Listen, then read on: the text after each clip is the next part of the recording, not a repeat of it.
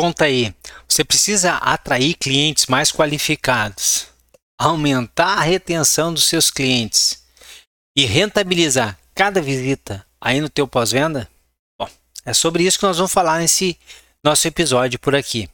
Eu sou Olavo Centeno e se você é novo, seja muito bem-vindo.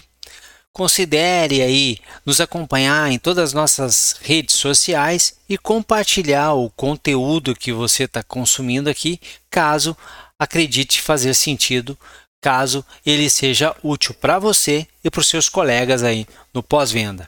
Mas hoje, ah, hoje as, são oito dicas que vão te ajudar com certeza a atrair clientes mais qualificados, encantar eles através de um atendimento nível A e por consequência retê-los no teu pós-venda e também, por que não, aumentar a rentabilidade em cada visita. Cliente satisfeito, de sim mais fácil, cada sim dito aos nossos, as nossas propostas de maneira mais fácil, levam, sem sombra de dúvida, a um ticket médio alto mais elevado e também a uma rentabilidade maior, e é o que nós queremos. E a primeira dica aqui, a primeira dica é cordialidade. Seja cordial. E é fundamental isso e é um feijão com arroz, é o básico, mas não se engane, o básico bem feito consistentemente ganha de qualquer estratégia, qualquer estratégia de uau, atendimento super diferenciado do nosso cliente. Não adianta investir um monte em uma situação pontual, pessoal. Se o básico não é bem feito de maneira consistente e a cordialidade é básica. E olha só, por que, que isso é tão importante, Olavo? Porque, primeiro, somos muitos num concessionário. Olha, olha a quantidade de. Olha tudo que pode acontecer, tudo que pode acontecer antes mesmo do cliente chegar no teu pós-venda aí. São muitas coisas, desde a hora em que ele sai de casa ou acorda naquele dia em que ele vai levar o veículo para o teu concessionário até ele chegar aí na portaria, na entrada da tua concessionária. São muitas coisas que podem acontecer, que podem atrapalhar a vida dele, tirar a paciência desse cliente. Aí ele chega aí e são muitos profissionais que trabalham num concessionário. Todo o time do administrativo, todo o time que dá suporte à parte tanto de segurança, limpeza, organização da nossa empresa. E aí tem todo o time ali da área comercial de novos e seminovos. Tem toda a galera que trabalha lá na parte de peças, tanto no atendimento balcão externo como balcão interno e toda a organização e logística interna. Aí depois nós temos todo o nosso time de serviços, todo o pessoal de serviço ali que também está fazendo um trabalho incrível e que circula ali no nosso concessionário é muita gente, né? Muita gente e todo mundo, mas todo mundo precisa ter esse driving de ser cordial, independente da reunião que você acabou de sair, independente da situação em que está a sua vida hoje, a cordialidade com o cliente. Primeiro, a cordialidade com o cliente interno, né, os nossos colegas de trabalho, e a cordialidade para com o cliente externo, todos aqueles aquelas pessoas que estão ali visitando o nosso concessionário. E por que, que é importante todos nós termos isso claro?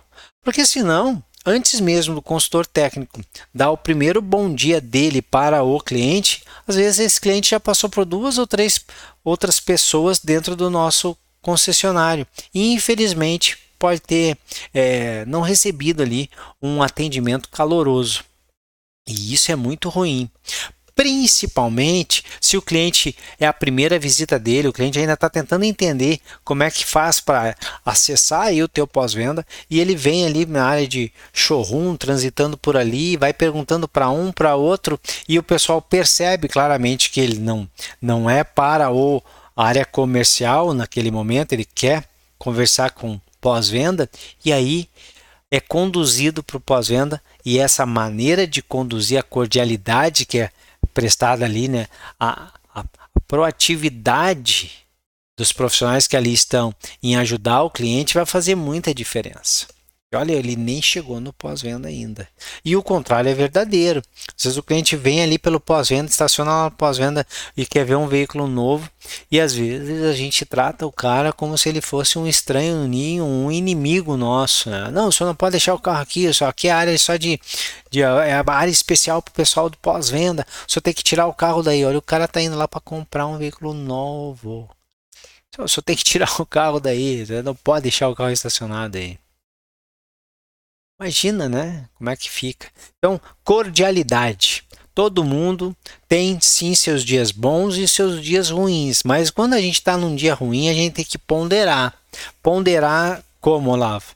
Ponderar o seguinte: se a gente entender que a dificuldade que a gente está passando naquele dia em específico pode nos atrapalhar mesmo no nosso desempenhar nas nossas atividades lá no trabalho, é melhor então a gente não ir naquele dia.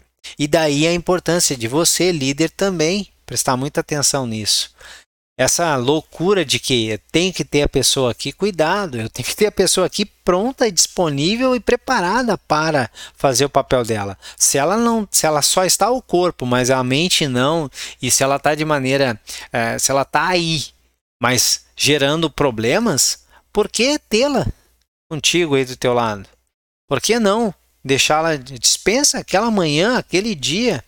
Olha, é muito mais barato cobrir esse dia do profissional que está com algum problema e ele poder é, passar por esse momento ali tranquilo, sabendo que ele nem vai perder aquele dia. O prejuízo é nenhum quando você faz isso. Agora, quando nós é, cobramos a presença física, bateu o cartão, ah, tá bom, bateu o cartão, tá aí, tá ótimo. Aí pode ser que cordialidade vá para o beleléu. Segundo é escutar o cliente. É, é incrível. Pessoal, consultoria técnica, técnico em reparação, nós do pós-venda, nós temos que escutar muito mais do que falar. Muito mais do que falar é escutar. E quando nós estamos falando, poucas vezes nós argumentamos, poucas vezes nós nos colocamos um ponto de opinião. Na maioria das vezes, quando nós falamos, que deve ser uma quantidade menor de tempo do que escutamos, na hora em que nós vamos falar, nós devemos perguntar. Olha, escutar muito quando for falar, boa parte do tempo em que você vai usar para falar é para perguntar. Perguntas certas, estratégicas e inteligentes para obter as respostas.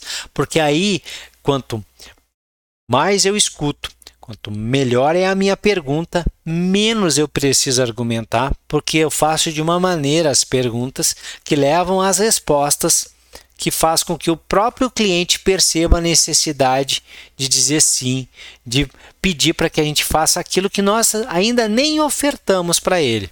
Então, escute o cliente. Outro ponto fundamental disso é que escutar o cliente nos leva a perceber e a fazer diagnóstico melhor, nos leva a fazer com que o cliente é, sinta-se valorizado e aí aumenta a satisfação dele, e para nós isso é maravilhoso, mas também nos dá a condição de entender bem as necessidades do cliente, saber o que nós vamos utilizar para ofertar aquilo que ele precisa, mas às vezes nem ele sabe ainda. E aí, ter um sim. Dessa maneira, a gente tem satisfação e retenção e rentabilidade, tudo único e exclusivamente porque nós estamos aqui, ó, escutando o nosso cliente. Terceiro passo aí, a terceira dica hoje é orientar o nosso cliente. Orientar.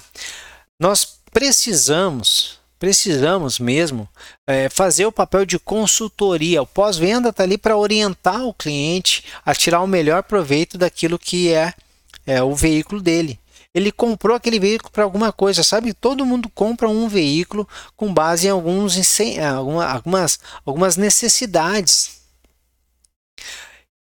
vamos ajudá-lo a ter sucesso com aquilo. Então, tirar o melhor proveito, melhor proveito tanto de performance, melhor proveito em relação a, a baixo consumo de combustível, melhor proveito em durabilidade do veículo, melhor com proveito em questão de é, confiança, segurança, autonomia, performance, conforto, tudo, tudo que um veículo pode entregar, qualquer, seja duas, quatro rodas, caminhão, implementa rodoviário, qualquer veículo que nós vendemos para alguém, alguém comprou com algumas necessidades e a gente tem que ajudá-los a suprir essas necessidades e orientar o cliente. Orientar na fase da compra até a visita do cliente no nosso pós-venda, a gente tem que ter contato com ele e ajudá-lo a tirar o melhor proveito possível. Essa história de que, poxa, pensa bem, Olavo, se eu ensino o meu cliente a tirar o melhor proveito, a, a, a cuidar da manutenção do veículo, a não ter problema, o carro chega mais inteiro aqui, pouco ou nada eu tenho para ofertar para ele. Aí é que você se engana. Quanto melhor o veículo chegar para nós, mais satisfeito o cliente está com o veículo, mais satisfeito ele está com o nosso veículo. E se boa parte disso foi por conta das tuas dicas, da tua orientação, agora o que você for ofertar para ele, a chance do cliente dizer sim é maior. E lembre-se, lembre-se, se o cliente conduz o veículo, com, ele faz a, as inspeções, por exemplo, de, de pneu e pressão, verificação de pressão de pneu ali, é, como você orienta sempre, e agora o pneu está durando o que deveria durar, o cliente está satisfeito com o produto que ele adquiriu. Isso é um ponto positivo. E o recurso que ele usaria para fazer a troca de um conjunto de uma peça qualquer que danificou precocemente e que ele vai estar insatisfeito para trocar essa peça, o valor esse está liberado, porque ele não vai precisar trocar, ele pode fazer outra coisa, e aí você ofertar aquilo que faz sentido para o cliente. Orientar o cliente só traz benefício, não é, é o contrário. Quanto melhor o veículo tiver do cliente, melhor é para nós. O pós-venda, pessoal, pós-venda é um negócio de giro. Não é o veículo ficar uma semana lá trocar todas as peças. Isso é uma ilusão que a gente tem. Que a gente quer giro, giro no pós-venda. Giro é o que faz a gente a gente ter rentabilidade. Outro aqui, ó, agregue valor nos seus argumentos. E para agregar valor nos meus argumentos, eu tenho que falar para o cliente sobre os benefícios que ele ou o cliente vai ter em dizer sim para aquilo que eu estou ofertando para ele. E como é que eu agrego valor? Vendendo futuro, vendendo futuro, vendendo futuro, vendendo futuro. Nunca nunca é, prejudicando o cliente pelo passado. Eu vou dar um exemplo bem rápido. cliente não faz revisão porque rodou 10 mil quilômetros. Ó, o senhor errou, o senhor não devia ter rodado 10 mil quilômetros. O cliente faz uma revisão para poder rodar mais 10 mil quilômetros. Futuro. E rodar mais 10 mil quilômetros com performance, com segurança, com conforto, com o que quer que seja. É o futuro agregue valor naquilo que você está ofertando. E a gente só agrega valor fazendo é, uso da segunda dica que nós demos aqui, que é escutar o cliente. Outro, superar as objeções do cliente. É fundamental, se eu escuto bem, se eu escutar bem o cliente, mais uma vez, eu argumento de, de maneiras mais eficientes. Mas mesmo assim o cliente tem as suas objeções e eu preciso identificá-las. Se essas objeções, os nãos que o cliente está te dando, são com base porque ele não confia no que você está falando, é com base porque ele não tem recursos financeiros agora para fazer do jeito que você está propondo para ele, é com base porque o cliente agora ele não tem o tempo necessário, tem que entender a real a, sabe, natureza da objeção, para que você possa lidar com isso, com essa objeção específica. Porque se o cara não confia no teu diagnóstico, não tem condição de pagamento que faça ele dizer sim. E às vezes a gente não identifica isso. O cliente fala: não, não vou fazer agora, eu não sei se precisa fazer isso aí mesmo, vou conversar com o meu mecânico, eu estou meio sem tempo e até estou sem recurso. E a gente vai lá, assim, ah, esse cliente não tem tempo, tá sem dinheiro, não vai fazer mesmo.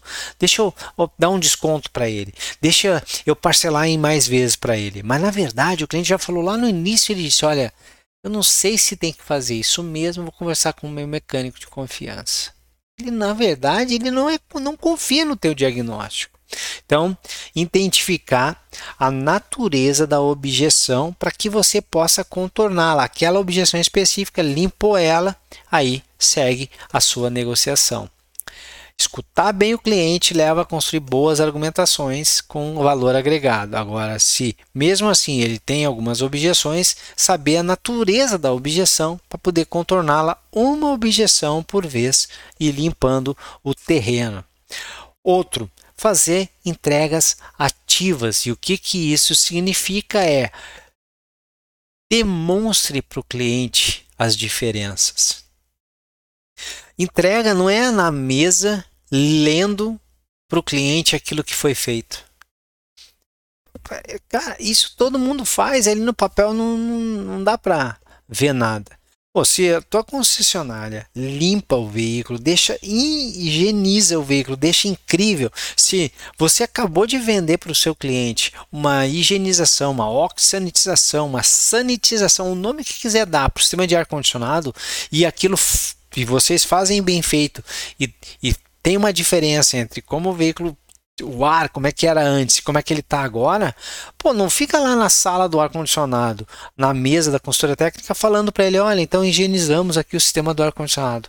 Faz uma entrega ativa, vai até o veículo, mostra o veículo limpo, faça ele sentir, o cliente olhar para ti e tu perceber que o cliente viu, cara, meu carro tá impecável. Faça o cliente entrar no veículo e Poxa, mas tá diferente aqui dentro. Pô, isso aí é, fruto do, da higienização do sistema de ar-condicionado. Olha como, como, como fica diferente, né? Olha a chance do cliente perceber que ele fez um bom negócio. Depois, quando a montadora ou quando a tua, a tua ala do departamento que faz a pesquisa de satisfação vai lá e pergunta para o cliente: foi justo que o senhor pagou pelo, pelo reparo? Ele vai dizer: pô, foi justo, porque ele sente tudo. Agora, sentado lá, uma, uma ficha, a gente lendo tudo que fez, trocamos pneus. Pô, vai lá e mostra um jogo de pneu novinho no, no veículo do cara. Liga o veículo e faz ele mexer na direção. Todo mundo sabe, mesmo com direção eletrohidráulica, hidráulica ou 100% elétrica, botou um jogo de pneu novo, tem diferença na hora que a gente está mexendo na direção. Faça isso, faça o cara puxar o freio de mão, fez a revisão regular o freio de mão, mudou a altura do freio de mão, faz o cara sentir, faz uma entrega ativa. E uma vez que a gente faça isso, entregou o veículo, peça retorno para o cliente. Peça para que ele faça uma avaliação para você mesmo ali.